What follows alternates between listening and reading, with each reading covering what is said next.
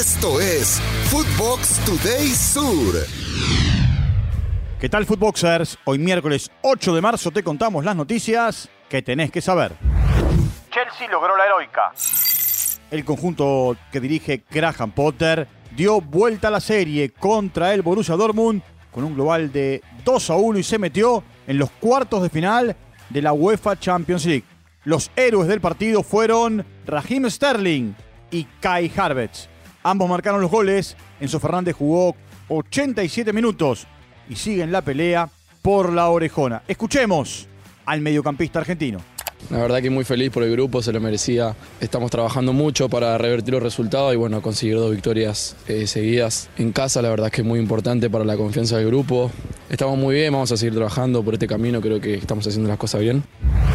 Benfica a cuartos de final.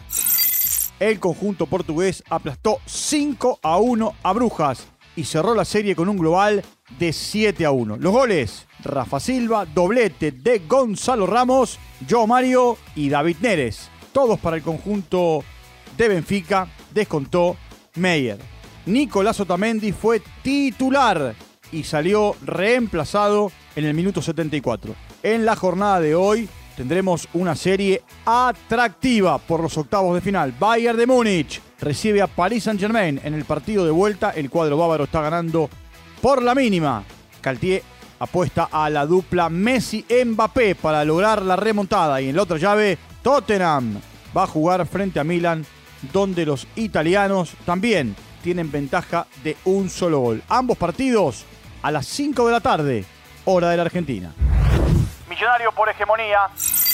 River se enfrentará a Racing de Córdoba en el día de hoy a las 9 y 10 de la noche por los 32 avos de final de la Copa Argentina en el Estadio Madre de Ciudades en la provincia de Santiago del Estero y llega con un antecedente favorable para este duelo. De las 16 ocasiones que se han enfrentado, River se llevó 10 partidos con triunfo. Apenas dos veces lograron imponerse los cordobeses y los restantes fueron empates. Carlos Javier Bocio, chiquito Bocio, el técnico de Racing de Córdoba, decía lo siguiente.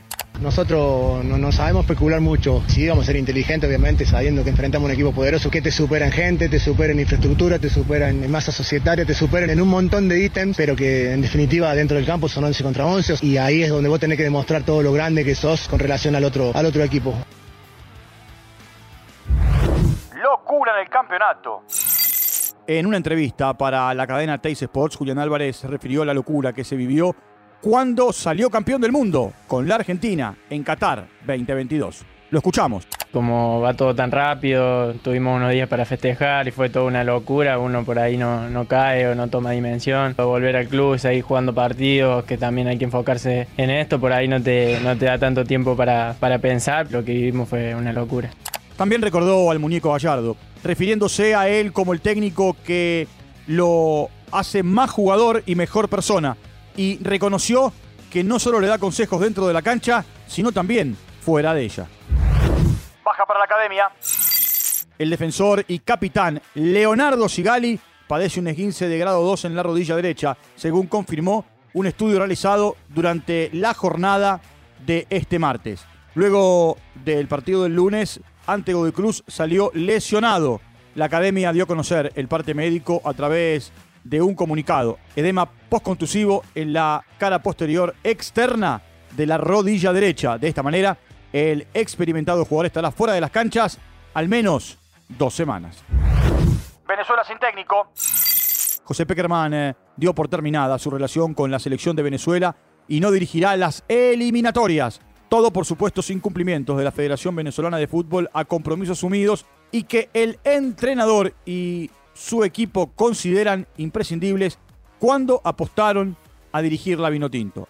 El principal candidato a reemplazarlo sería su colaborador, Fernando Batista. Rumbo a Brasil. Según informó UOL Sports de Brasil, Isco y el Flamengo estarían dispuestos a comprometerse hasta el 2024. A decir de su agente, conoce los problemas de Los Ángeles Galaxy y la situación actual, por lo que se habría decidido por Flamengo, donde no existen problemas ni escándalos de trampas. Esto fue Footbox Today Sur.